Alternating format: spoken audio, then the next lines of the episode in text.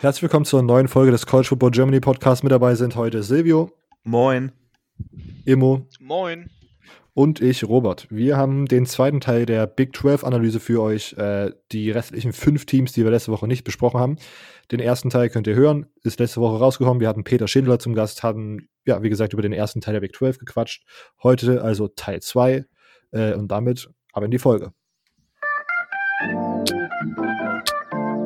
Herzlich willkommen zum College Football Germany Podcast mit Silvio, Immo und Robert. Viel Spaß bei dieser Episode.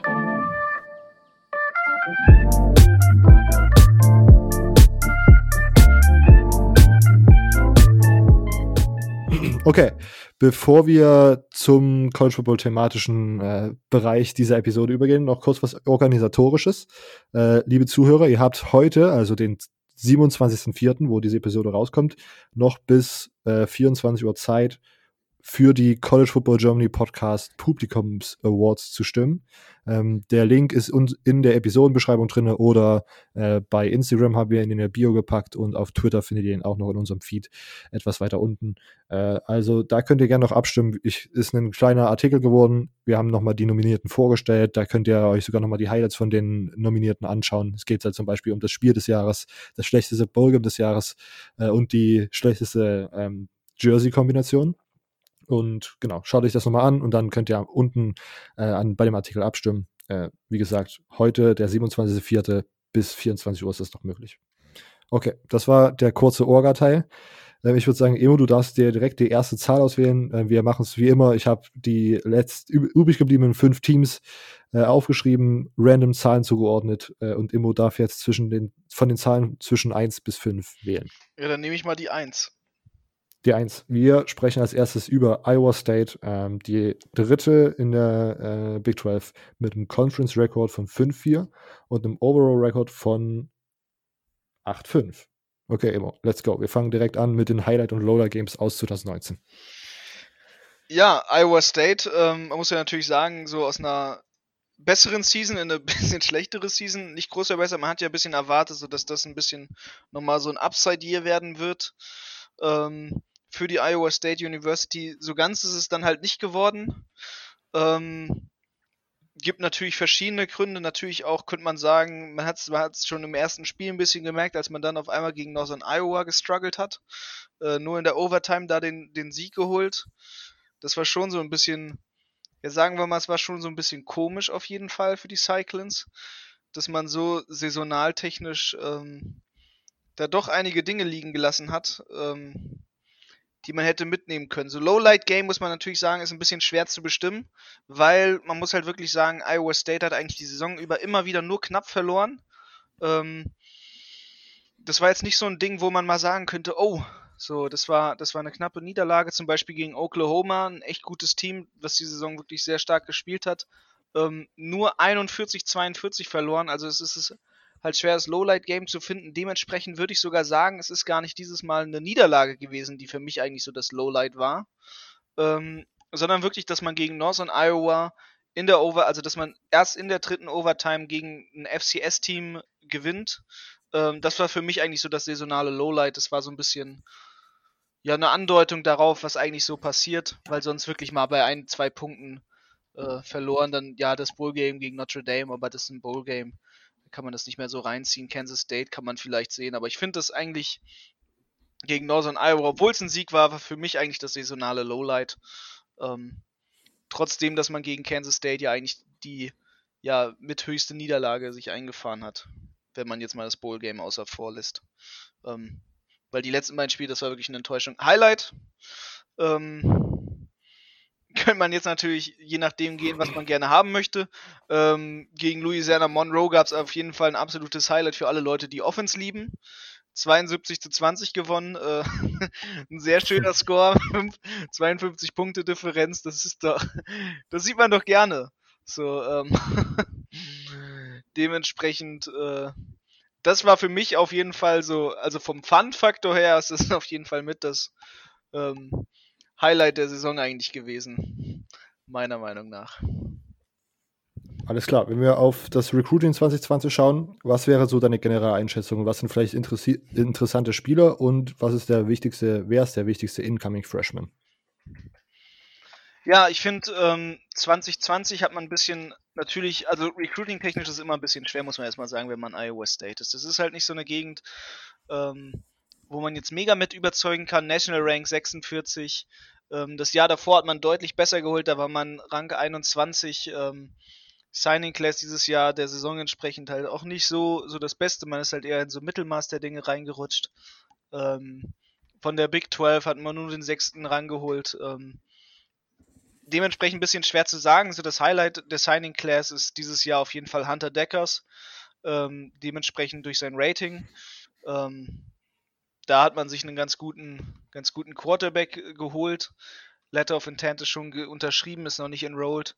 Ähm, ansonsten hat man, hat man halt ja nicht so abgeräumt, wie man es hätte tun können. Ne? Wie gesagt, letztes Jahr Platz 21, das war ein absolutes Hammerding. Die Leute haben sich riesig gefreut, dachten Iowa State, jetzt geht's los, ne? so eine gute Signing Class. Ähm, das hat man lange nicht mehr gehabt. Dementsprechend ein bisschen, äh, bisschen schwer zu sehen. Es ist halt wirklich, man hat sich einen guten Quarterback geholt, aber ansonsten hat man viel, viel auf der Strecke liegen lassen, was man hätte mitnehmen können. Ähm, einfach Recruits nicht bekommen, die man hätte haben können. Okay, ähm, wer ist dein Player to watch für 2020 für Iowa State? Hm, da muss man natürlich mal ein bisschen gucken, wie das so ist. Ähm, das Schöne ist Brock Purdy, der müsste wiederkommen. Ähm, dementsprechend, der ist ja auch schon in den Mock-Drafts, habe ich jetzt gehört. Jetzt nach dem Draft nehmen wir die Aufnahme auf. Äh, für 2021 äh, wird er schon gut gemockt für die NFL. Ähm, ist auch schon ein bisschen so in den Heisman Trophies mit dem Hype. Der hat ja letztes Jahr hat der schon absolut Hammer Stats rausgeholt. Ähm, trotz allem, ne, ich muss ja sagen, 3982 Yards insgesamt overall, das ist schon schon ein Hammerding. Dementsprechend Brock Purdy ähm, auf Offense-Seite von der Iowa State ähm, auf jeden Fall zu beachten. Wirklich auf jeden Fall zu beachten. Das ist ein Spieler, da, da warte ich viel nächstes Jahr. Das war so ein bisschen ja, vielleicht, vielleicht durch den Kader nicht gegeben, wer weiß, ähm, was da dann am Ende des Tages der Faktor eigentlich war. Ich glaube, ähm, Brock Purdy auf jeden Fall ähm, Player to watch. Okay, wenn wir auf den Schedule für 2020 schauen, was ist da deine generelle Einschätzung? Schwer oder eher leicht? Was sind die Make-or-Break-Games und was sind vielleicht sogar Games für den Upset-Watch? Ähm, ich finde eigentlich an sich, erstmal wenn man aufs Iowa State Channel guckt, finde ich, ist gar nicht so super schwer jetzt dabei. Ähm, auch gegeben dadurch, dass ja die anderen Big 12 Teams äh, ja generell ja nicht so super krass sind, jetzt manchmal, äh, je nachdem, wen man fragt.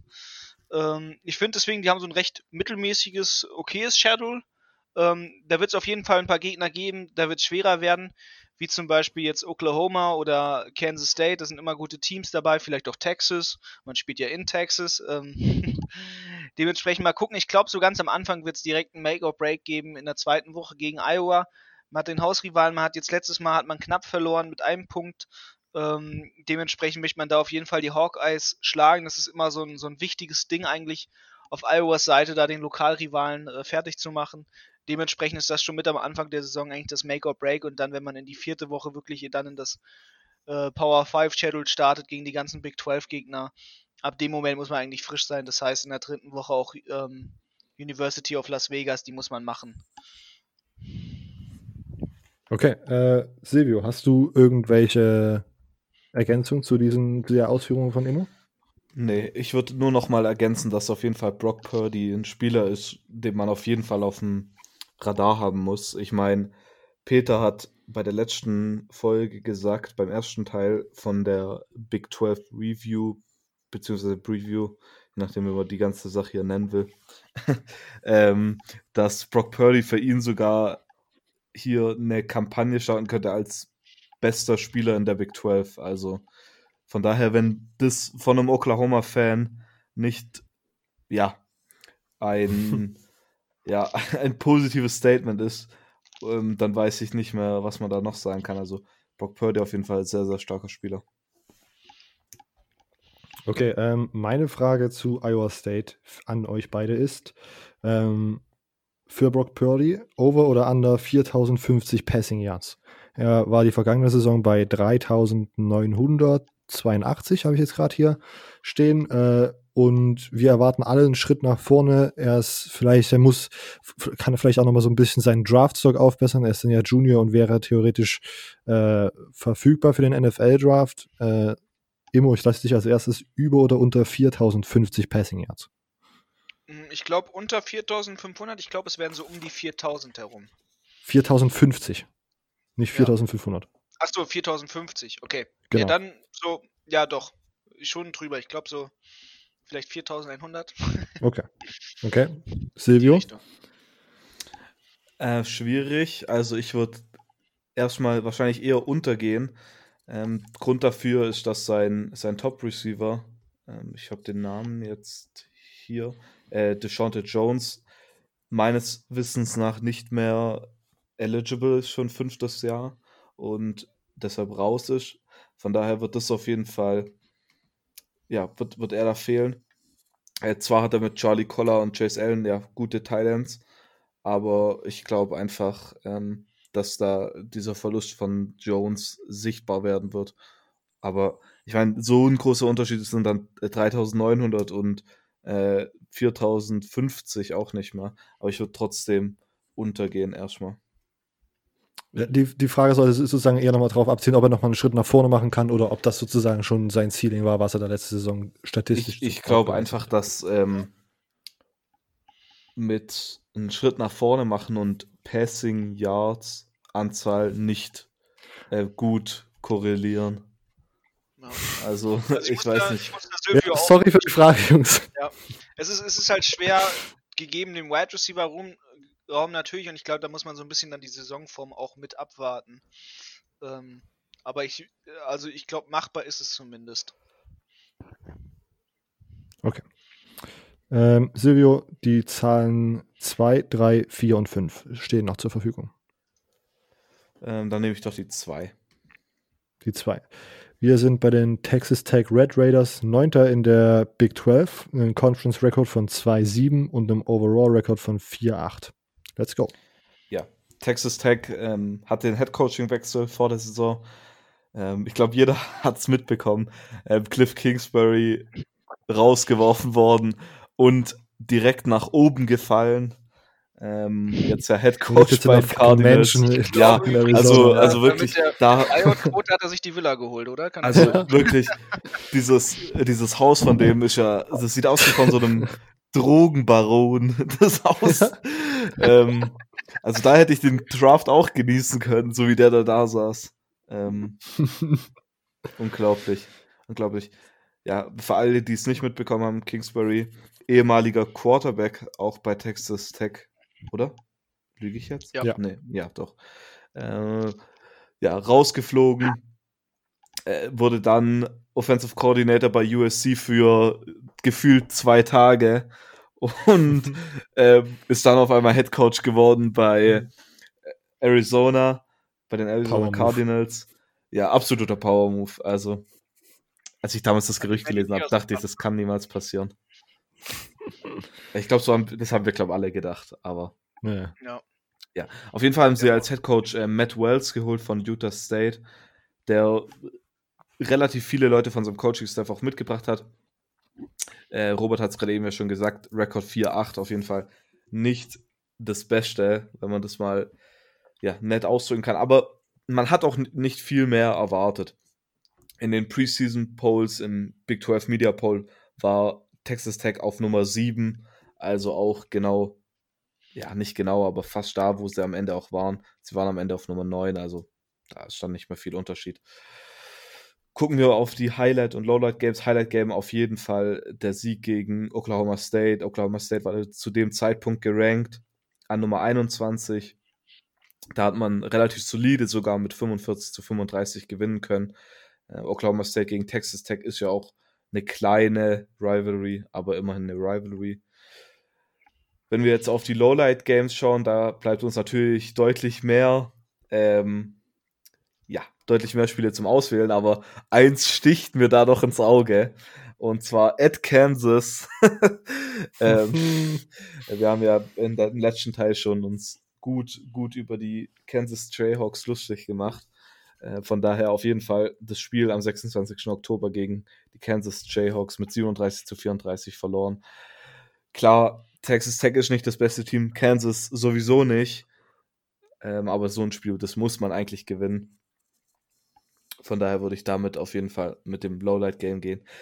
Allgemein kann man aber sagen, dass die Saison, wenn man nicht nur auf den Rekord, sondern auch mal auf die Ergebnisse schaut, gar nicht so übel war. Ich meine, die erste Niederlage war gegen Arizona, 28 zu 14, zweite Niederlage 55 zu 16 gegen Oklahoma. Aber dann gegen Baylor.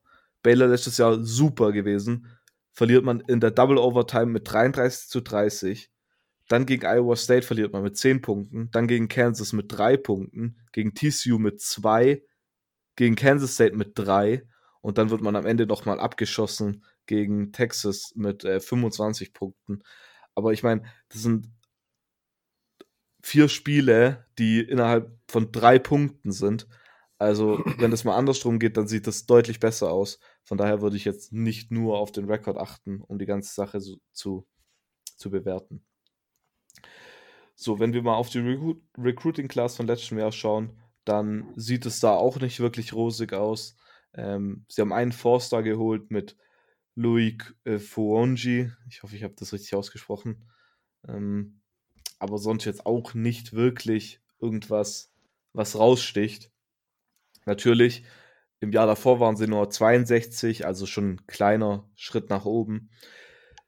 Aber es war immer noch nicht das super ultramäßige. Ähm, aber ich glaube, das wird in den nächsten Jahren besser, wenn der neue Head Coach sich mal eingelebt hat, in Anführungszeichen.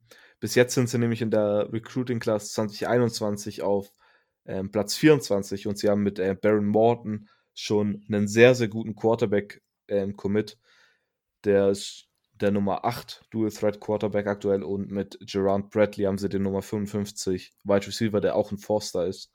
Also da haben sie schon mal zwei, ja, höher gerankte Spieler. Von daher wird es wahrscheinlich in der Zukunft eher weiter nach oben gehen, wenn sie das natürlich so weitermachen können. So, wenn wir auf Spieler achten, dann ist da natürlich direkt die Quarterback-Position. Letztes Jahr Alan Bowman, der im Jahr davor als True Freshman gestartet hat, hat sich verletzt und dann ist Jet Duffy reingekommen, der ihn ersetzt hat und eigentlich sogar relativ solide gespielt hat. Ähm, Jet Duffy hat dann ja, fast für 3000 Yards geworfen, 18 Touchdowns, 5 Interceptions, hat sich dann aber nach der Saison entschieden zu transfern und das dann war relativ bekannt sogar. Äh, er ist nämlich zuerst zu Tulsa getransfert und Tulsa hat dann gesagt, nee, wir wollen dich doch nicht.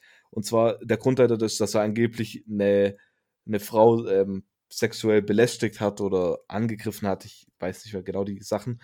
Und dann hat er jetzt äh, im Januar sich für Central Michigan angemeldet, also die Admission halt ähm, ja, abgeschlossen. Und Central Michigan hat ihn jetzt auch nicht angenommen. Von daher ist seine Zukunft so ein bisschen ein Fragezeichen.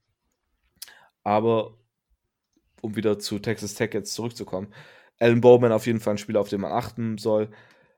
Natürlich, letztes Jahr war er dann zum Großteil verletzt, aber er wird jetzt wieder zurück sein. Mal schauen, ob er da zurück, ja, wieder gut zurückkommen kann. In seinem True Freshman Jahr hat er für 2600 Passing Yards ähm, gesorgt und 17 Touchdowns zu nur sieben Interceptions. Also für eine True Freshman-Saison relativ gut. Und das auch, muss man erwähnen, nur in acht Spielen, die er gespielt hat. Also auch nicht die ganze Saison gespielt. Defensiv sieht es dann natürlich noch schlechter aus bei, äh, bei Texas Tech. Ich habe schon in der ersten Episode dieses Overall Production Returning äh, Percentage erwähnt und defensiv ja, offensiv kommt da erstmal nichts viel zurück und defensiv eigentlich auch nicht wirklich. Ihr bester Spieler, ähm, Sedoric, ähm, warte mal, Serodic, heißt es Serodic oder Sedoric? Ähm, so, das ist jetzt natürlich ähm, komisch. Ähm, sorry, jetzt bin ich gerade kurz durcheinander gekommen. Ah, ich bin, ich bin gerade mit Rushing und Ding. Sorry. Ähm, Sorodic, äh, Thompson ist der Running Back, sowas. Äh, letztes Jahr Redshirt Freshman, der hatte nämlich eine sehr, sehr gute Saison, den wollte ich nämlich noch erwähnen. Der hatte 765 Rushing Yards und 12 Touchdowns. Also ordentlich viele Touchdowns ähm, produziert. Bei der Defense, da verlieren sie einen Spieler, den, ja, den sie auf jeden Fall merken werden, den Verlust. Und zwar ähm, ist es Jordan Brooks, Linebacker.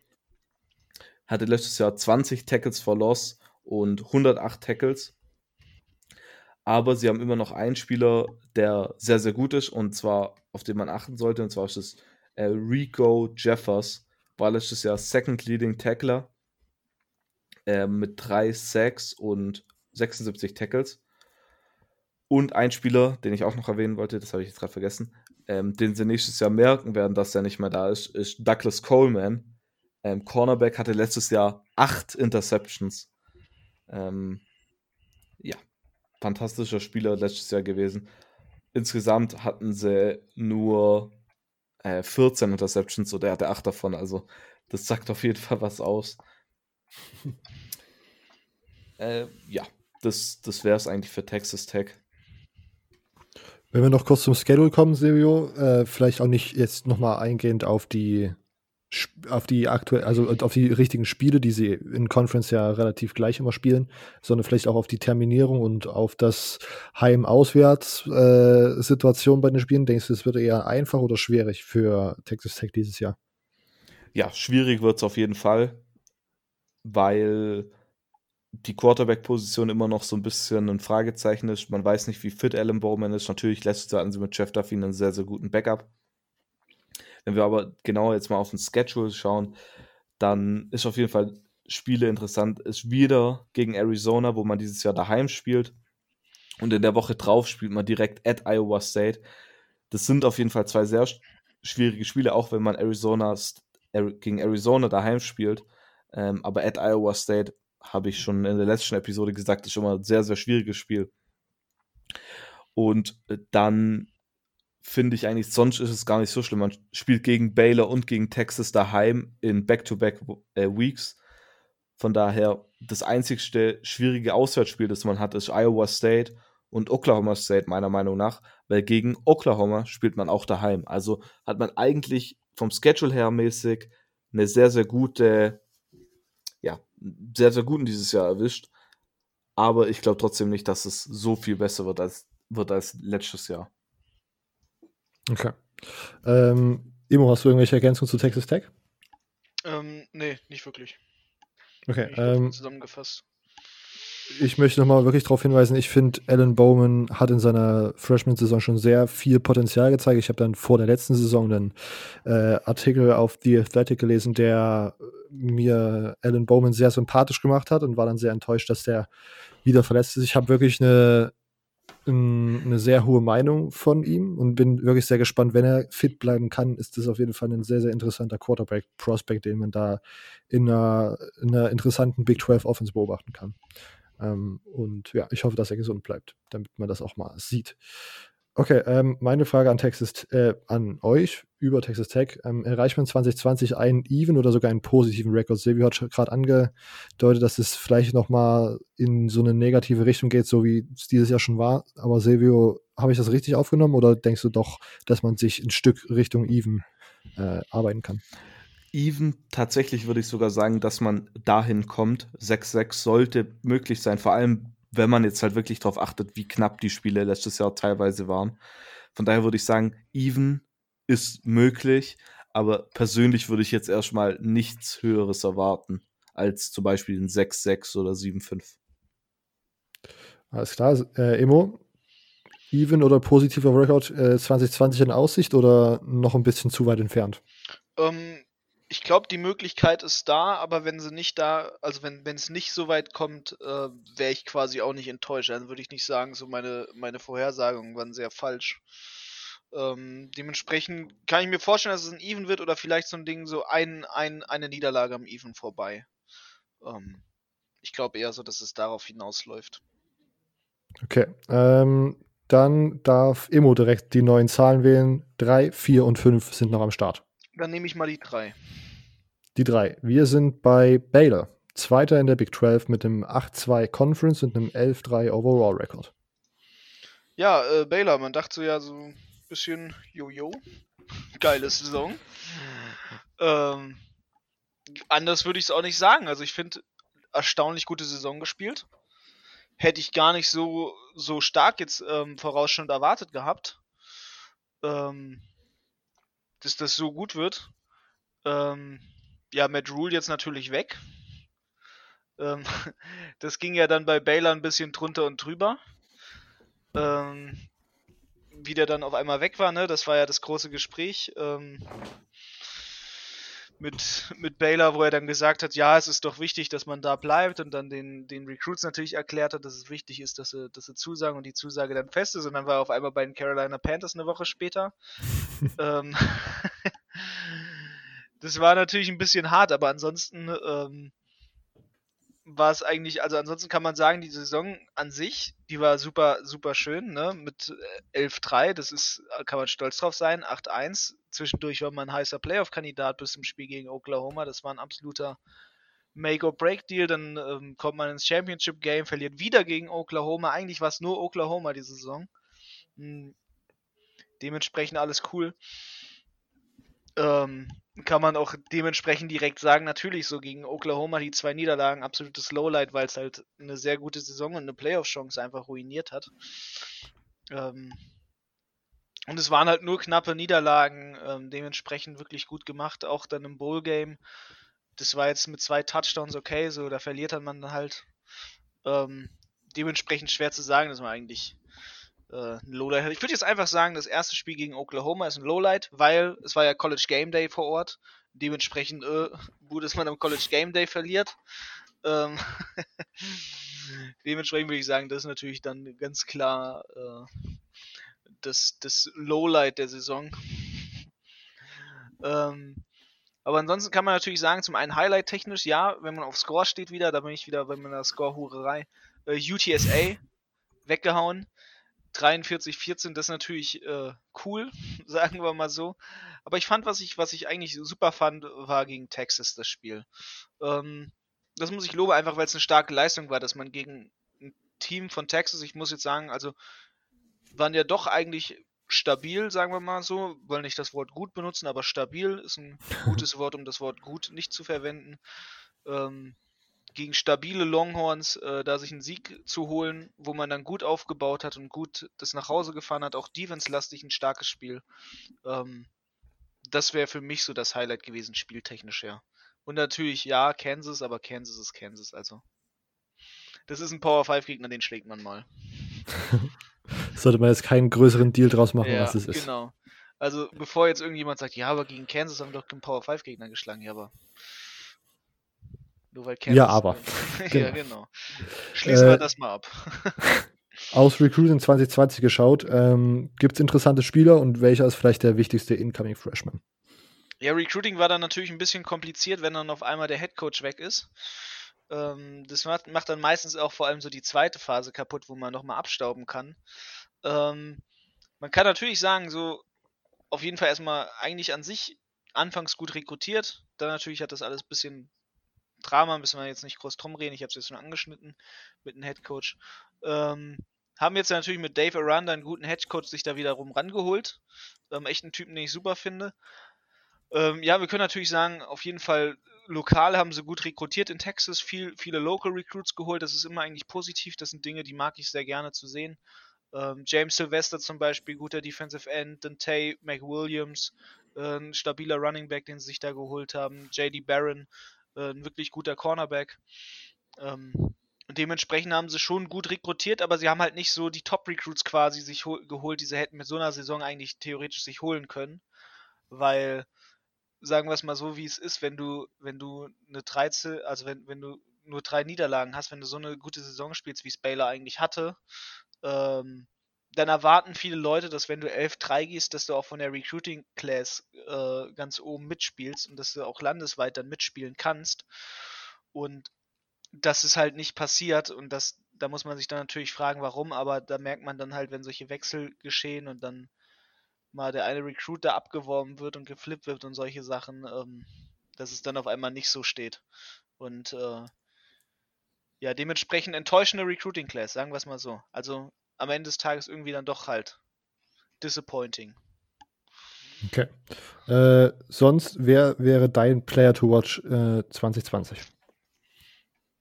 Ja, bei den Baylor Bears ist natürlich immer ein bisschen jetzt zu gucken. Ähm, so riesig hat man halt nicht, nicht jetzt was weggeben müssen. Ähm, man muss einfach mal aufpassen. Also wer, wer, jetzt eigentlich, wo ich jetzt gesagt hätte, natürlich Player to Watch, ähm, wo man gucken könnte, ist natürlich beim Quarterback, bei Charlie Brewer, aber der ist nach wie vor noch nicht gesund. Der ist seit vier Monaten, ist, plagt er sich immer noch mit einer Nacken- und Wirbelsäulenverletzung rum. Das ist natürlich so ein Ding. Hui, das ist, das ist dann gefährlich, ähm, wenn du so eine Verletzung hast, ob dann halt Leute überhaupt dich mal wieder spielen sehen. Sogar. Ähm, dementsprechend, ich würde sagen, wenn er fit ist, auf jeden Fall. Aber so lange muss man halt abwarten. Das ist so ein typischer ja, Kandidat, wo man dann sagt, hm, ähm, da wird's, da wird's dann gefährlich. Ähm, so dementsprechend mal gucken. Ich glaube, John Lovett, der, der Running Back, kehrt zurück. Ich sehe jetzt nichts irgendwo, dass der irgendwo NFL unterschrieben hat. Ähm, dementsprechend im Running Game natürlich ein bisschen aufpassen. Ähm, mit Denzel Mims hat man zum Beispiel einen Receiver verloren. Dementsprechend heißt das, dass die Receiving Class komplett neu, also komplett nochmal neu aufscheinen kann. Wo ich wirklich sagen würde, wo man jetzt natürlich deswegen dementsprechend gucken kann, ist, ähm, wer zurückkehrt bei Baylor, das wirklich, was wirklich schön ist, ist Terrell Bernard, der Linebacker, ähm, war auch in der Saison mit den meisten Tackles beteiligt, 112. Der Junge ist letztes Jahr ein Sophomore gewesen oder ist jetzt ein Sophomore, ich weiß es. Vielleicht irre ich mich da jetzt gerade mit den Updates, die ich hier habe. Ich glaube, dieses Jahr ist er jetzt ein Junior, genau. Ich habe jetzt nochmal nachgeguckt, also sorry. Also er ist jetzt dieses Jahr ein Junior, ähm, damit kehrt der Leading Tackler zurück. Dementsprechend, ähm, das ist eine super Sache. Auf jeden Fall, den kann man beobachten. Der hat auch schöne Maße mit 6'1, 225 LBS, also gut gebaut für einen Linebacker. Dementsprechend glaube ich auch, wird er dieses Jahr auch wieder sehr überzeugen können ähm, als Linebacker. Ist immer natürlich schwer, wenn man Defense Player to Watch sieht, weil bei der Defense ist es auch viel Teamarbeit, die natürlich mitspielt. Ähm, dementsprechend, um das alles zusammenzufassen, Charlie Brewer, wenn er gesund ist. Ansonsten achtet mal auf Terrell Bernard, weil sonst offense-technisch ist es ein bisschen schwer da, wen anders hervorzuheben. Wenn wir auf den Schedule von 2020 schauen, äh, mit der Heim- und Auswärts-Kombination und den Non-Conference-Games, äh, immer eher leicht oder schwierig? Was sind die Make-or-Break-Games äh, und was vielleicht ein Spiel für ein Upset-Watch? Ähm, ich finde, man hat einen, man legt einen eigentlich relativ schweren Start hin. Man hat zum Beispiel das erste Spiel Ole Miss. Ähm, das, das kann sich natürlich als problematisch erweisen, wenn man gegen so ein Team wie Ole Miss direkt mal spielen muss. Ähm, ist zwar an einer Neutral Location, also an einem neutralen Ort, aber das muss ja noch nichts heißen. Ähm, hinzu kommt dann, dass man im zweiten Spiel gegen Kansas spielt. Ich weiß, haha, Kansas. Aber die können auch, die haben letztes Jahr eigentlich gezeigt, dass sie halt zumindest ein bisschen mehr als Basketball können, sagen wir es mal so. Mhm. Ähm, dementsprechend ist das so ein Game, da darfst du nicht, da darfst du nicht stolpern. Also wenn du gegen Kansas stolperst, dann freuen sich Teams wie Incarnate Word oder Louisiana Tech, die danach kommen.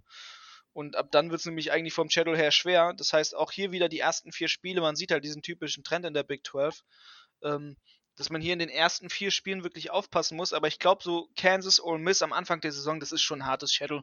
Und ich glaube, Baylor hat da einen wirklich, wirklich undankbaren Job dieses Jahr abbekommen mit den Gegnern, gegen die sie alle spielen müssen. Okay, äh, Silvio, Ergänzung zu Baylor. Nee, ich wollte nur vielleicht eins zum Coaching-Staff sagen. Und zwar, was ich sehr interessant finde, ist, dass Larry Fedora, der ehemalige Head Coach von äh, den Tar Heels, jetzt als Offensive Coordinator ähm, bei, bei Baylor dabei ist. Und ich bin mal gespannt, wie er Charlie Brewer so ein bisschen coachen kann, weil ich meine, Larry Fedora hat ja die Legende äh, mit Strubisky gecoacht. Äh, von daher bin ich mal gespannt, was er damit machen kann. Und natürlich äh, Caleb Presley, die Legende. Aber das ist jetzt oh, auch ja. mal eine andere Geschichte. Der Quarterback-Flüsterer. Ja, genau. Flüstert ihnen dann aber Dinge zu, wo, wo man sich wundert, was er da flüstert. Ja, richtig. Larry Fedora. Ja, auf jeden Fall ein cooler Name. Ist, ist denn Fedora nicht auch so ein, so ein Hut oder so? Ja, genau. Ja. Nice. Okay, ähm, Frage zu Baylor, die auch auf Instagram kam. Wie stark kann Baylor sein? Meine Ergänzung, kann man 2020 in den Top, 10, äh, Top 15 finishen? Nicht Top 10, Top 15. Äh, Immo darf als erstes. Ich glaube dieses Jahr nicht. Ich glaube, es wird so, so ein kleines Rebuild-Jahr. Ähm, gegeben durch den, durch den starken Coaching-Staff-Wechsel. Ich glaube, ähm, Matt Rule, der ist einfach, das ist ein Coach, der ist, der, der hat ja überall gezeigt, dass er was kann. Ähm, dementsprechend wird es jetzt einfach hart, so sich, sich erstmal zu beweisen ähm, und da dann auch drauf hinzuarbeiten. Ähm, und dementsprechend wird das so ein, so ein bisschen so ein Redo. Also vor allem, weil sich halt jetzt alle aneinander passen müssen. Jetzt kommt die Corona-Zeit nochmal dazu, das berechne ich jetzt mit schon da ein. Ähm, die dafür sorgt, dass man gar nicht jetzt so diese Bindung aufbauen kann, die jetzt eigentlich Coaches und Spieler im Springcamp aufbauen.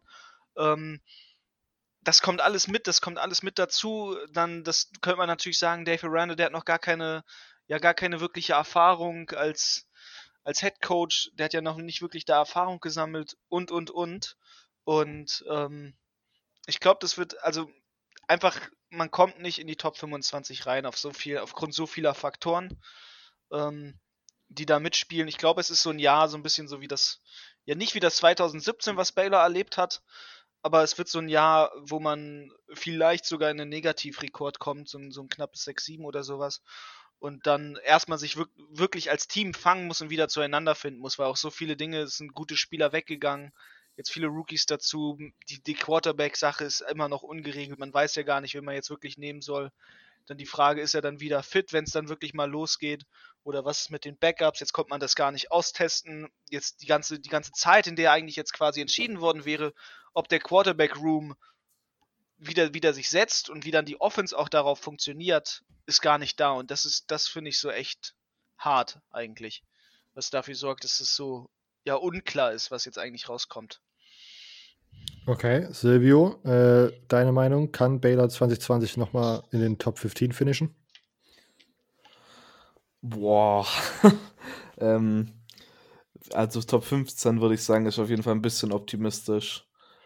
Vor allem, man verliert halt defensiv schon sehr viele Leute. Ich meine, wenn wir nochmal einen Blick werfen auf meine Prozentzahlen, ähm, dann ist bei den Baylor Bears Defensive Returning Production 32%, was 127 national ist.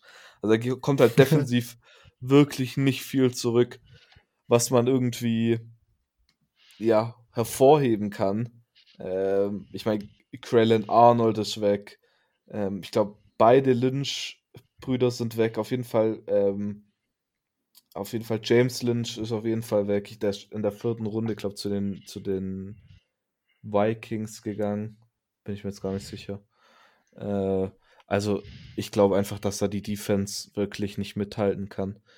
Äh, deshalb würde ich sagen, nee. Okay, ja, dem würde ich mich wahrscheinlich so anschließen. Ich glaube, Baylor wird dieses Jahr nochmal, also wird dieses Jahr wieder so ein bisschen, also 11-3 sehe ich auf jeden Fall nicht nochmal machbar. Ähm, und ja, mal schauen, wie sich das in Zukunft entwickelt wird mit dem neuen Coaching-Staff. Äh, und nochmal kurz als Vergleich bei deinem Returning Productions Ranking und so weiter. Die sind 127. von Returning Defensive Production mhm. und in diesem Ranking gibt es 130. Also ja, nochmal für die Zuhörer. Das ist ja. schon da schlecht, schlecht. Ja. ja. Okay, ähm, jetzt ist wieder Silvio dran und wir haben noch die Zahlen 4 und 5. Dann nehme ich doch die 5. Okay. Wir sind bei Texas Dritter in der Big 12, einen Conference Record von 5-4 und einen Overall Record von 8-5. Okay, nach Texas Tech bekomme ich jetzt auch Texas. Das ist ja sehr gut. Texas Boy. Ähm, Texas Boy, so ungefähr. Ja, Texas wird auf jeden Fall nächstes Jahr sehr, sehr anders aussehen, wenn man mal auf die Coaches schaut, um das direkt vorwegzunehmen. Ähm, neuer Defensive Coordinator, neuer Offensive Coordinator. Offensive Coordinator haben wir letzte Woche ja schon erwähnt. Mike Jurcic von Ohio State gekommen und Defensive Coordinator jetzt Chris Ash, der ehemalige Head Coach von Rutgers. Ähm, ja, letztes Jahr auf jeden Fall sehr deutlich underperformed. Äh, ich glaube, man hat nicht erwartet, dass sie die Big 12 gewinnen, aber auf jeden Fall mitspielen um die Big 12. Äh, war dann definitiv nicht der Fall. Äh, Lowlight, würde ich sagen, war vermutlich die Niederlage gegen TCU. TCU war zu dem Zeitpunkt un äh, unranked. Äh, Texas hat gerade wieder so ein bisschen einen Rebound gemacht. Klar, wir, sie haben dann gegen Oklahoma verloren, aber dann dieses Spiel gegen Kansas gehabt, wo sie dann, also sie hatten vor dem Oklahoma-Spiel wieder gerebound, nachdem sie in Woche 2 gegen LSU verloren haben. Dann die Niederlage gegen Oklahoma, dann die Fast-Niederlage gegen Kansas und dann haut sie TCU weg. Also das war wirklich das, ja, auf jeden Fall das Lowlight für mich. Natürlich, man könnte auch sagen, dass das Lowlight gleich das, der Sieg gegen Kansas war. Äh, aber ich glaube, das wird dann doch zu weit gehen. Wobei ich ja gesagt habe, als ich Kansas analysiert habe, dass für Kansas das Highlight die Niederlage gegen Texas war. Aber ich würde nicht sagen, dass das Lowlight für Texas äh, das war. Also man, man könnte es argumentieren, aber ist jetzt ja egal. Äh, Highlight würde ich dann wiederum auf jeden Fall sagen, dass es äh, der Alamo Bowl Sieg gegen Utah war.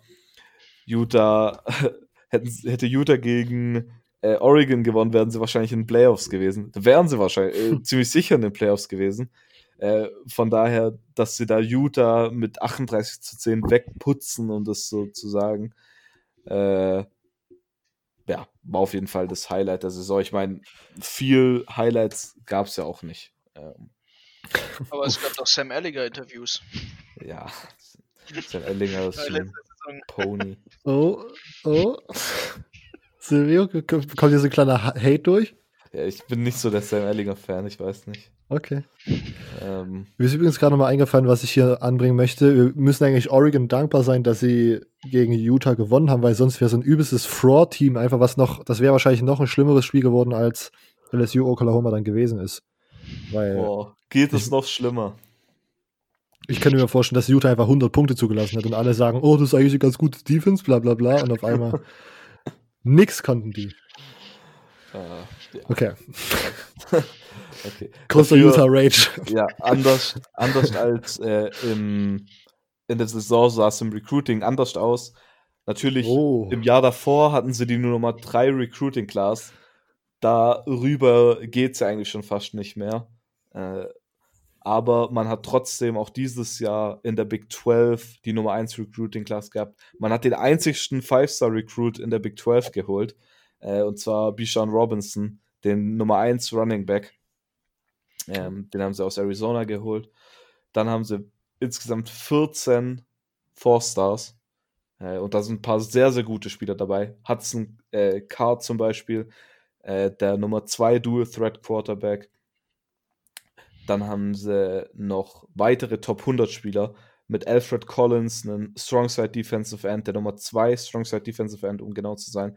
Und sie haben nochmal einen Quarterback geholt, und zwar die Nummer 3 Dual Threat Quarterback mit äh, Jaquin Jackson. Also sie haben die Nummer 2 Dual Threat Quarterback und die Nummer 3 Dual Threat Quarterback. Ähm, also ich sag mal, hinter Sam Ellinger wird es auf jeden Fall nicht, ähm, ja, nicht schlecht mit Ersatzquarterbacks, die auf jeden Fall hoch recruited worden sind. Und man hat auch noch weitere sehr gute Spieler mit Xavier Alford und Jaron Thompson, beides Top 15 Safeties. Äh, ja, also allgemein kann man da nicht viel meckern, um es mal so zu sagen. Ähm, natürlich, ja, ich, ich weiß eh nicht, wie häufig eine gute Recruiting Class korreliert mit einer guten Nation-Saison. Das wäre mal interessant. Aber ja. auf jeden Fall haben sie es. Muss mal jemand eine Statistik aufmachen. Ja, so, äh, ja, vielleicht, wenn man mal mehr Zeit hätte, gell? Und nicht online studieren müsste. Ja. Auch mit der Scheiße. Spieler, die man beachten sollte im nächsten Jahr, sind der Sam Ellinger trotzdem. Ich meine, hat letztes Jahr trotzdem eine relativ solide Saison gespielt. Ähm, So unenthusiastisch. Ja, Sam Ellinger ist halt schon ziemlich gut. Ja, selbst wissen. Äh, ja. Genug über Sam Ellinger geredet. Ähm, Silvio, ich hätte dich vorwarnen müssen, du musst aufpassen. Wir haben relativ viele Texas-Fans. Du kriegst, du kriegst hundertprozentig Backlash für solche unenthusiastischen Sam Ellinger-Vorstellungen hier. Na, na. Gibt, gibt Schlimmeres. Okay. Äh, äh, ja. Ja, sorry, sorry Ja. an alle. Ähm, an nicht alle da draußen, ich mag Texas. Ken- Okay, Die, ich okay. mag Texas. Ich will auch behaupten, sie werden back, bis sie verloren haben. Cancelt mich, cancelt mich. Äh, natürlich, was interessant sein wird, ist die Wide Receiver Position. Ähm, ich meine, Colin Johnson ist jetzt weg, Devin Duvernay ist weg. Ähm, von daher, wie das sich auch auf die Leistung von Sam Ellinger auswirken wird, ich schätze mal negativ, aber das ist jetzt meine Sache. ähm, ähm, äh, Spiel, nochmal ein Spiel, auf den ich achten würde, wäre auf jeden Fall, vorhin habe ich ihn in der Recruiting Class schon erwähnt, das Spiel Sean Robinson. Ich glaube, der kann von Tag 1 contributen da und auf jeden Fall einen positiven Effekt auf die Longhorns haben. Defensiv ein Spieler, auf den ich ein Auge werfen würde, wäre Jaden Stearns. Hat letztes Jahr nicht so gut gespielt, hatte keine Interception, ähm, aber in seinem True Freshman-Jahr hatte er vier Interceptions und ich erwarte so ein Bounceback hier von ihm nächstes Jahr. Vielleicht holt er dann wieder ein paar mehr Interceptions. Vor allem, sie verlieren halt mit. Ähm, nee, stimmt gar nicht. Sorry, jetzt habe ich es gerade verwechselt. Ähm, sie verlieren den nicht. Genau, sie verlieren nämlich nicht äh, Joseph Osai, einen ihrer Top-Spieler letztes Jahr, hatte letztes Jahr 5, 6, waren die meisten, 13,5 Tackles for Loss, waren die meisten von den Longhorns und hatte da zudem auch noch zwei Interceptions. Ähm, das ist auf jeden Fall noch ein Spieler, auf den man achten sollte und nicht ein Spieler, der nicht mehr da ist, so wie ich es gerade eben kurz dachte. Ähm, das war mein Fehler. Ja, defensiv vor allem kommt nächstes Jahr sehr, sehr viel zurück für die Longhorns, um wieder auf meine gute Prozentzahl zurückzukommen. 82% Produktion kommt da zurück, was Nummer 14 national ist. Ähm, ja, dagegen kann man nicht viel einwenden. Offensiv kommt 66% zurück und das meiste, was da weggeht, ist halt wirklich auf Wide Receiver mit äh, Duvernay und Johnson vor allem, die jetzt im nächsten Jahr halt nicht mehr da sein werden. Gucken wir direkt mal auf Schedule 2020. Ich rufe es mal schnell auf. Ähm, da haben wir natürlich gleich Woche 2 ein Spiel, das raussticht, und zwar at LSU. Natürlich, äh, wir sind zwar noch nicht zur SEC gekommen, aber ich glaube und ich schätze mal, dass wir uns da alle relativ einig sein werden, dass LSU nächstes Jahr nicht mehr damit halten kann, was sie dieses Jahr gemacht haben. Äh, und ich glaube nicht mal, dass es so ein ja, controversial Statement ist. Äh, mit dem, was sie alles verlieren, auch am Coaching-Staff und natürlich Spieler. Von daher trotzdem ein sehr wichtiges Spiel, vor allem auch wenn LSU im nächsten Jahr nicht so gut sein wird, wie sie dieses Jahr waren, wird es trotzdem ein mental wichtiges Spiel sein und auf der nationalen Ebene. Ich meine, wenn man den nationalen, äh, den National Champion schlägt, dann ist das eigentlich immer ein großes Statement. Von daher wäre das auf jeden Fall ein wichtiges Spiel. Sonst natürlich gegen Oklahoma Red River Show dann immer sehr wichtig. Ähm, und sonst sieht es eigentlich der Schedule relativ gut aus. Man spielt gegen Iowa State daheim, was sehr gut ist. Man spielt, spielt gegen Baylor daheim, was sehr gut ist. Dann gegen West Virginia daheim.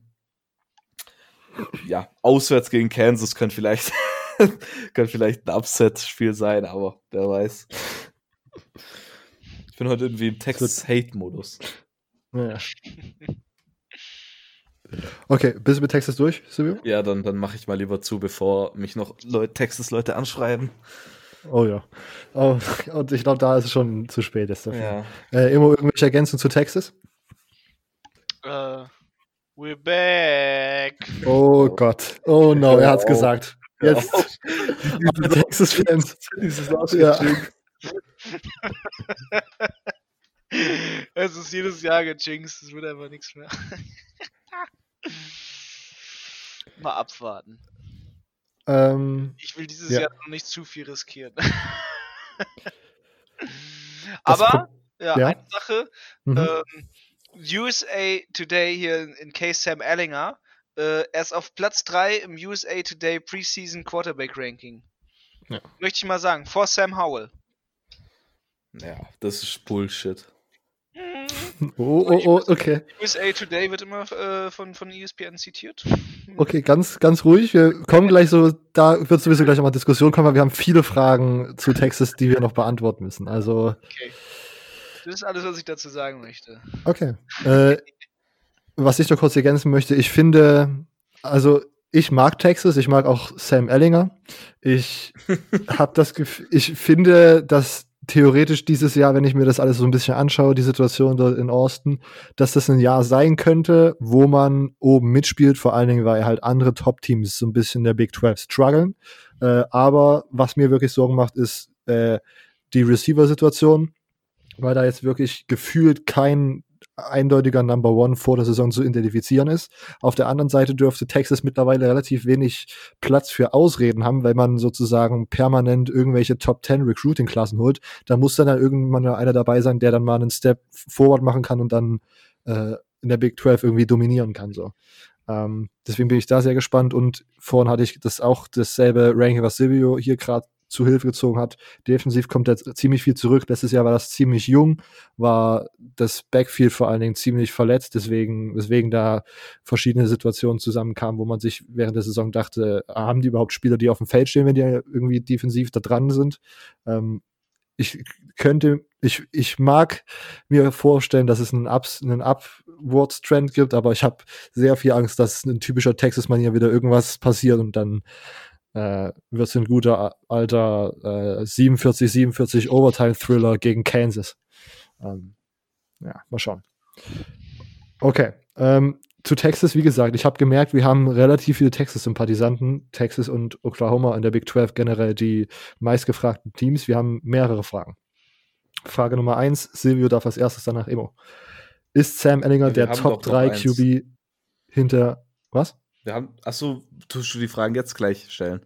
Ja, ja, ach so, machen wir jetzt sorry, direkt. sorry, das war mein Fehler. Alles ich gut. Alles gut. Äh, ist Sam Ellinger der Top 3 QB hinter Lawrence und Fields? Fragt Diona auf Instagram. Mm, Silvio darf als erstes. Silvio darf als erstes. auf Ich weiß Silvio Fall. schon direkt. ist Ja? Let's go. Also hinter wer da Lawrence noch? und Fields. Ja. Ja, auf keinen Fall. Wen siehst du da nach vorne? Hast du da, würde dir da direkt ein Namen reinfallen? Warte kurz, einen Moment. Brock Purdy Ja. wahrscheinlich. Okay. Ähm, boah. Ich meine, wir Ähm, haben vor der Aufnahme einen 2021er Mockdraft angeschaut und da wurden einige Spieler vor Sam Ellinger Ja, Da wurden noch so. Ja, Tanner Morgan in der ersten Runde. also, ähm, Also ich kann es euch kurz einwerfen. Äh, Sam Howell. ja, Sam Howell. Ja, Sam Howell aber noch nicht. Sam Howell. Ja, aber Sophomore der- Slump. Sophomore Slump. Ja, aber der ist vor Sam Ellinger, also sorry. Es gibt einfach, also egal wie gut er ist und egal wie sehr ich Texas mag, ich ähm, bin nicht der riesigste Sam Ellinger-Fan von ihm auf dem Feld. Weil irgendwie, irgendwie bei ihm fehlt mir immer so dieses, dieses kleine Feuer, so was so, wo du dir so denkst, oh yeah, Vince Young. Ja, Immo, da weiß ich nicht, ob du dir genügend Texas-Spiele angeschaut hast. Nein, weil- also er, er spielt schon super geil. So, so ist ja nicht. Also ich hätte ihn lieber als äh, Shea Patterson bei Michigan. Okay, gut, da. Ja, das Aber- ist schon nicht schwierig. lieber. Ja. Aber, aber er ist halt, also er ist halt nicht, es, es fehlt mir dieser eine Ticken, wo ich so sage, so, yo, das, das ist ein Trevor Lawrence Type of Typ, so, das ist halt, also irgendwo fehlt mir dieser eine, dieser eine Ticken, wo ich sage, so, das, der Typ ist ein Star. So, irgendwo, irgendwo verstehe ich es dann halt auch nicht. Also dieser eine, eine kleine Punkt, der mir immer so fehlt. Ich, ich weiß nicht, wie ich es beschreiben kann, aber es ist so, so dieser eine, diese eine, eine Sache, so, dieser eine Schnipser, so nach dem Motto. Okay. Nach dieser Beschreibung kann ich es verstehen, aber ich muss nochmal, vielleicht, wenn man auch auf den Draft schaut, vielleicht, se- sehe ich, habe ich das Gefühl, dass Sam Ellinger kein Prime NFL Prospect ist, weil mir diese pure Throwing Skill irgendwie so ein bisschen fehlt, ohne jetzt stundenlang Tape gegrindet zu haben über das Thema. Ich habe das Gefühl, auch wenn er jetzt nicht vom Spielertyp vergleichbar ist, ist er so ein bisschen ähnlich wie Jalen Hurts, dass er einfach einen im College mit seiner Athletik dominiert und mit seiner Spielweise, dass er einfach, ich finde, er ist einfach super dominant auf dem Feld und ich finde, dass er, also ich habe selten Quarterbacks gesehen, die so aggressiv laufen wie Sam Ellinger. Also der geht wirklich, also eh der slidet, der nimmt einfach seinen Kopf runter und will durch drei Linebacker durchballern und ich finde, das macht einfach extrem Spaß beim Zuschauen. Ich finde, der ist super gritty irgendwie so, aber ich habe das Gefühl, dass da noch nicht, also dass das noch nicht so richtig in die NFL transferierbar ist, weil das halt noch mal ein anderes Game ist. So. Also, wenn Leute für dich Millionen Dollar hinblättern, wollen sie nicht sehen, dass du dich absichtlich verletzt. Und äh, viel, vielleicht ist es auch genau das, was mich so kritisiert. Vielleicht diese eine Ticken. Jetzt, wo du es wo ausgesprochen hast, merke ich es ganz gut. Also es ist halt, ist halt irgendwie, wie gesagt, halt so, so dieser kleine, kleine Punkt, so die, irgendwo, irgendwo dieser kleine Funken, der so überspringen muss, der bei ihm irgendwo so fehlt. Und ich glaube, es gibt halt auch viele Leute, die das genauso sehen, dass irgendwo, irgendwo dieser Punkt fehlt, bei Sam Erlinger, warum Leute sagen, so, das, das, das ist eine Bombe. So, das ist so einer, der, keine Ahnung, da sagen die Patriots, das ist ein Stil. So, bei Fields und Lawrence haben, die haben ja letztes Jahr beide gezeigt, dass sie sozusagen äh, äh Pocket, also Passing Ability mäßig schon krass drauf sind und beide haben auch gezeigt, dass sie äh, mobiler sind, als man das vielleicht dachte. Äh, Trevor Lawrence vor allen Dingen in dem Halbfinalspiel gegen Ohio State und Justin Fields ja im Grunde die ganze Saison über.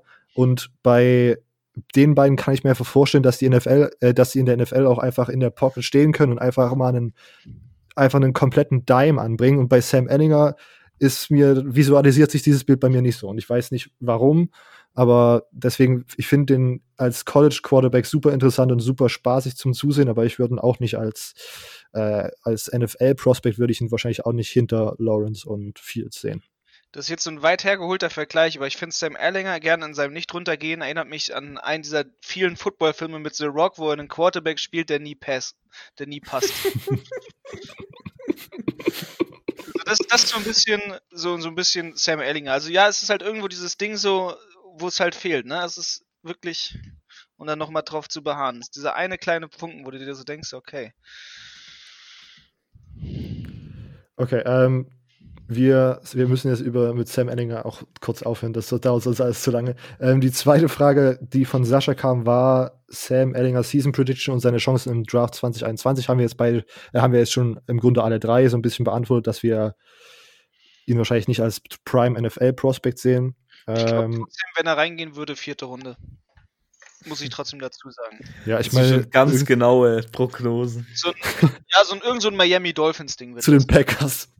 Ja, oder zum ja, Packers wäre erstmal bedient. Die haben jetzt, ich glaube, das wird so ein Miami Dolphins-Ding.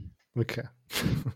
Ich meine, Jalen Hurts wurde dann auch genommen, einfach random zu den Eagles und keiner wusste so richtig von den Fans, was man mit dem anfangen soll, aber. Ja, Stil, Stil ist das. Ja. Ich meine, so ein paar Benchpress-Videos während der, während der Saison werden auf jeden Fall auftauchen von Jalen Hurts. Da bin ich schon allein deswegen. Hauptsache, die machen nicht den Lamar Jackson und sagen dann auf einmal, willst du, willst du äh, Wide Receiver sein? So nach dem Motto, den so. Ähm, nächste Frage. Ist Caden Stearns der beste Safety 2021? Würde in den 21er Draft gehen oder ins Senior Year zurückkommen? Äh, Nee. Ich fange einfach mal an. also ich finde Kane Stearns auch äh, einen super interessanten Prospect. Ich habe das letztes Jahr auch beobachtet. Ich glaube, der hatte auch mit Verletzungen zu tun und hatte auch so Sophomore Slump Year mäßig. Aber ich bin bei Defensiv äh, Defensive Spielern aus der Big 12 bin ich grundsätzlich vorsichtig, weil man äh, hinterfragen sollte, ob diese Persönlichkeiten existieren. Auf der anderen Seite, also ich, ich mag das, das Highlight-Tape, was ich mir von Kane Stearns anschauen werde, wird mich wahrscheinlich begeistern, aber auch da will ich jetzt keine Predictions treffen, ohne sozusagen mich damit näher beschäftigt zu haben. Ich denke, er könnte vielleicht der beste Safety in der Big 12 werden, je nachdem, wie man das einem anrechnen möchte, kann man das dann bewerten, wie man will, aber und ob er ins 21er Draft geht oder nicht, das hängt offensichtlich, glaube ich, viel von der Saison zusammen, die er jetzt spielt. Wenn da noch mal eine, irgend, irgendein was dazu kommt, dass er sozusagen nicht alle Spiele machen kann. Ich glaube, für ihn ist wichtig, dass er nochmal viel Tape einfach produziert.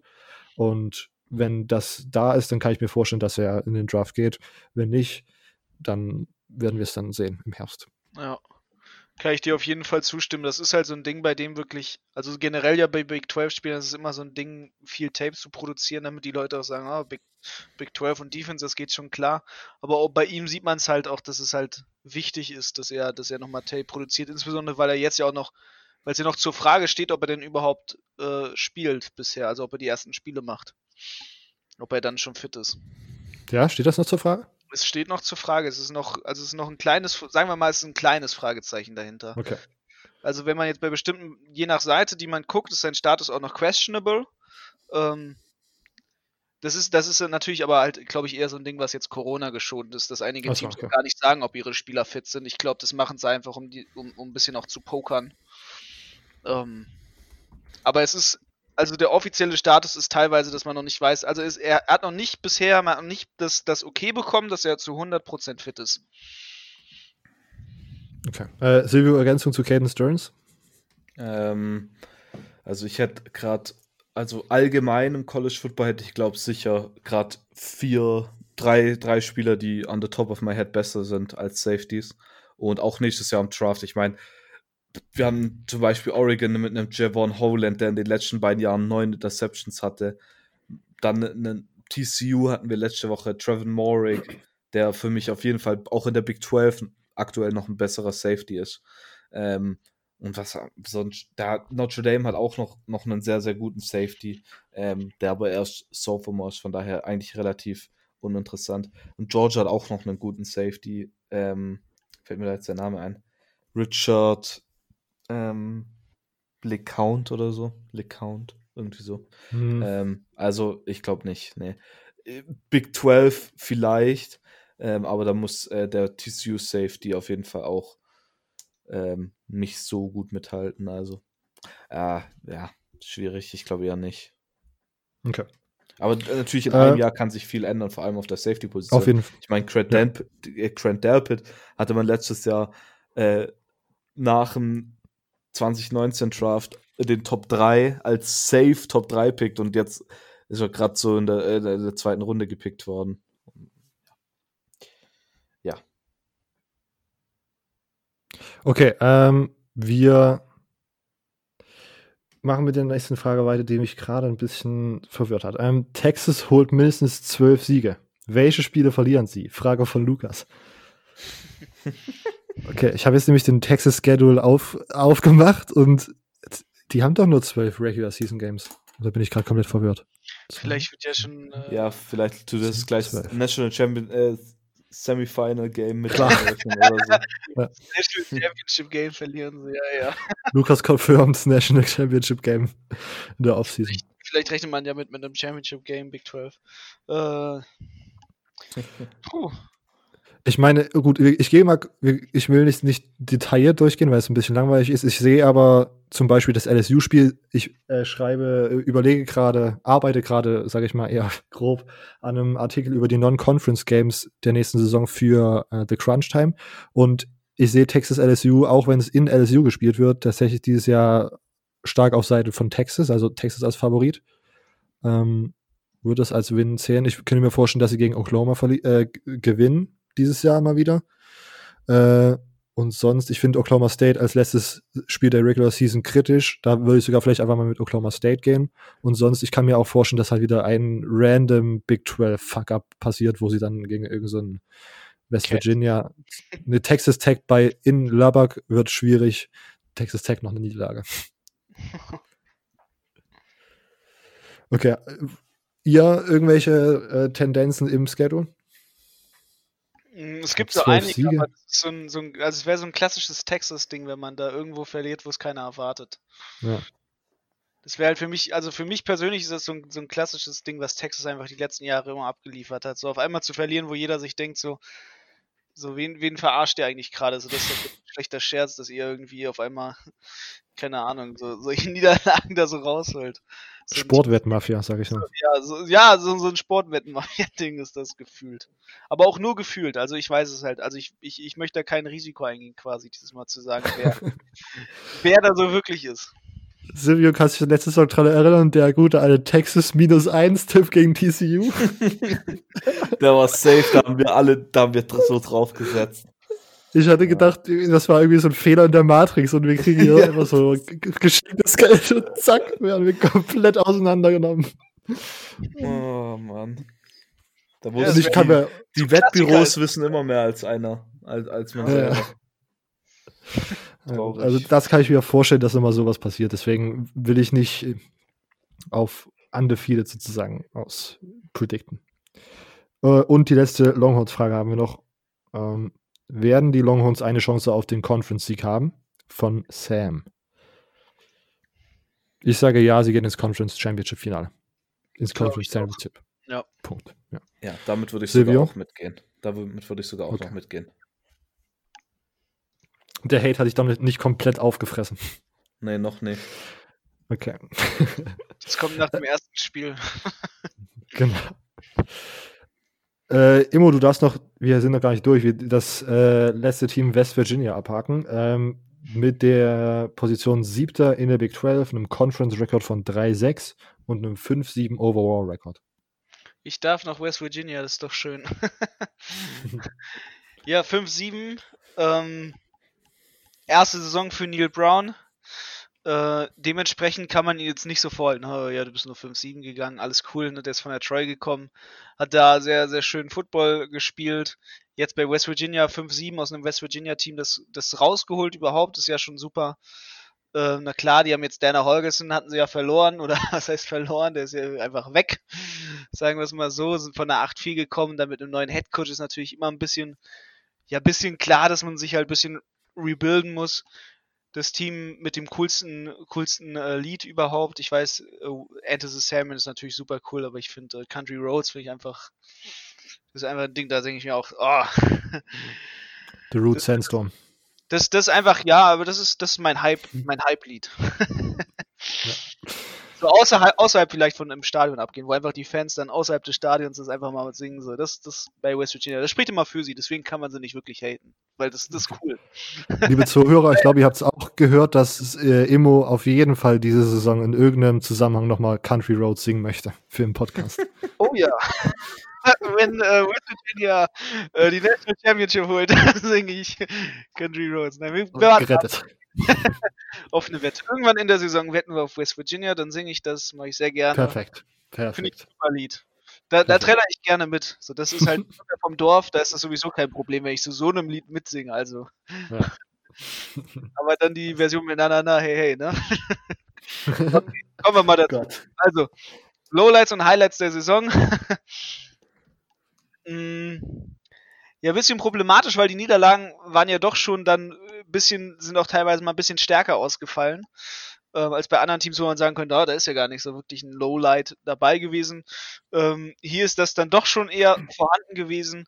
Ähm, ich lasse jetzt einfach mal gegen Oklahoma weg. Das wäre natürlich score-technisch so ein Ding. Da, ich gucke ja gerne auf den Score, habt ihr schon gemerkt. Ähm, das liegt einfach mal weg, weil Oklahoma, die haben halt für die, die haben einfach dominiert ihre Conference, sagen wir es mal so. Ähm, was ich persönlich am schadesten fand, war eigentlich so die 7-38 Niederlage gegen Missouri in Missouri. Ähm, einfach weil, weil ich es nicht so erwartet hätte, dass es so losgeht.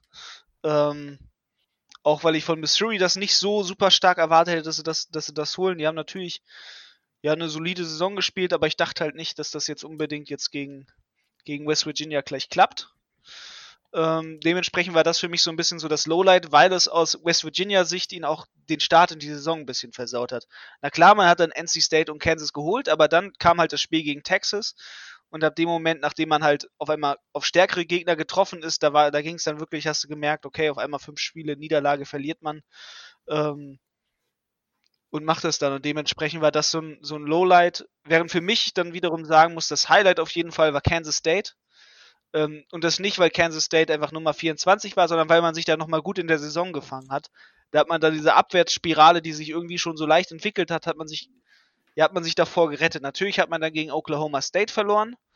Ähm, war ja aber so ein bitteres Ding und ähm, dann, dass man sich gegen Kansas überhaupt erstmal wieder, gegen Kansas State erstmal überhaupt wieder gefangen hatte. Ähm, das war eine gute Sache für West Virginia und das war wichtig.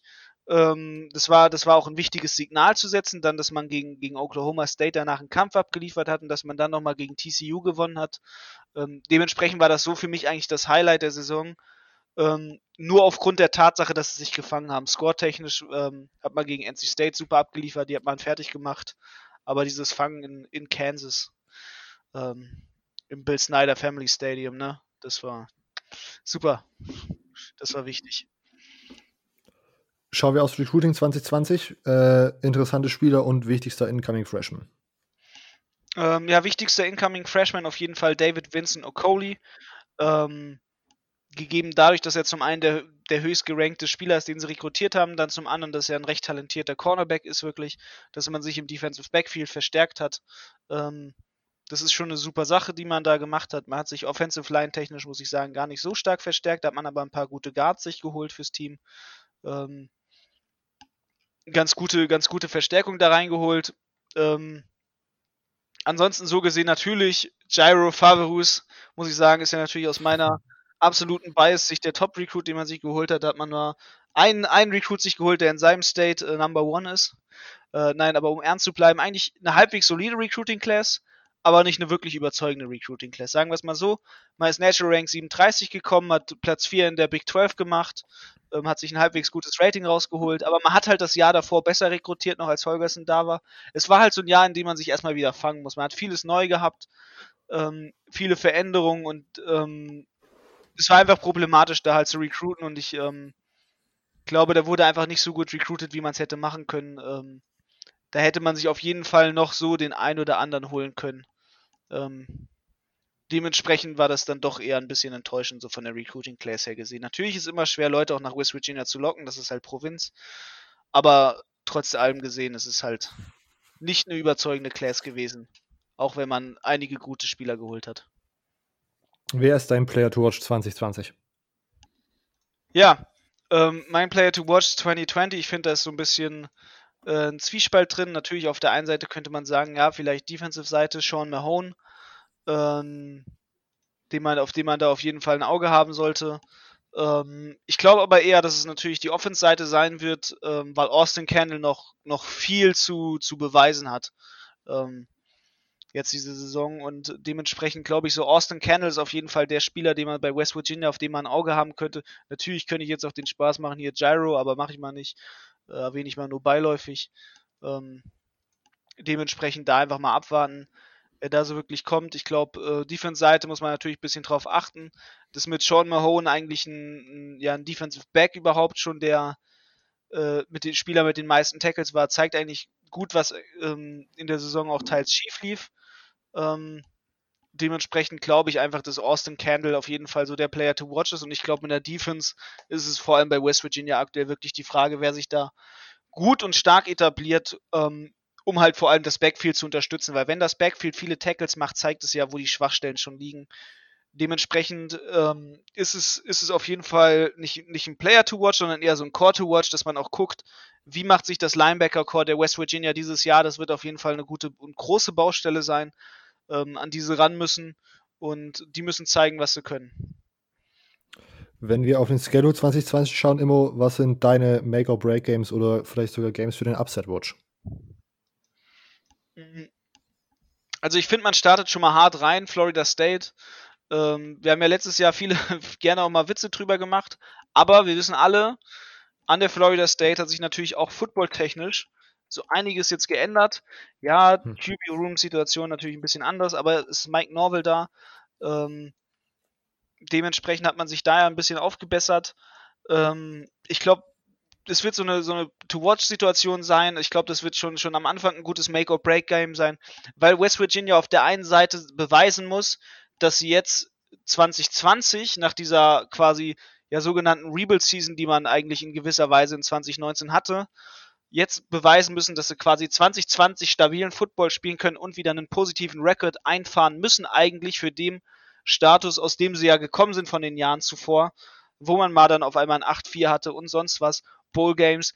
Und das muss man sich natürlich jetzt wiederholen mit West Virginia und dementsprechend ist es natürlich gegen ein Team wie Florida State auf jeden Fall schon, schon ein hartes Ding, weil einfach Florida State auch auf der anderen Seite ein Team ist, das sich jetzt natürlich total beweisen muss, weil es mit einem neuen Headcoach in die Saison geht und der natürlich auch einen positiven Start hinlegen möchte.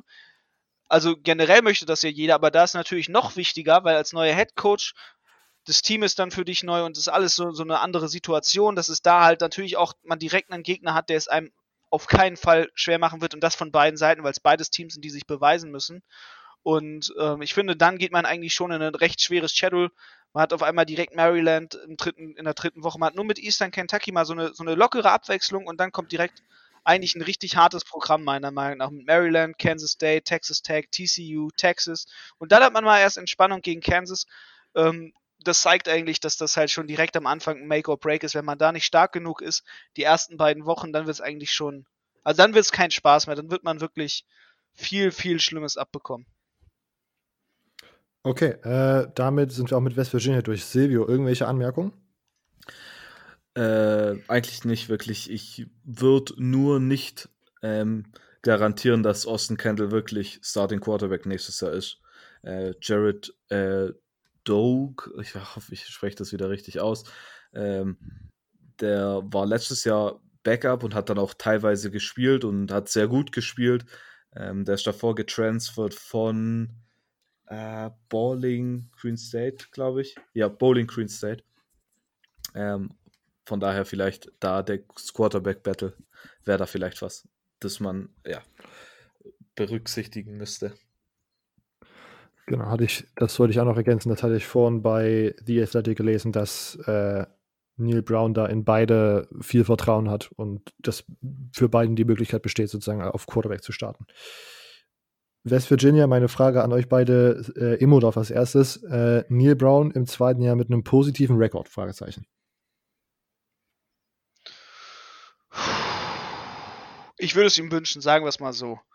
Ähm, ja, nach einem 5-7. Ich glaube, sie haben auf jeden Fall die Möglichkeit, sie haben die, das Potenzial, sie haben die Waffen dafür da. Ähm, mal schauen, wie es dann halt ähm, aussieht am Ende des Tages, so quasi. Aber ich glaube schon, dass man. Ja, obwohl vielleicht, vielleicht so ein 7-5, aber vielleicht auch so ein 6-6. Ähm, abwarten. Okay.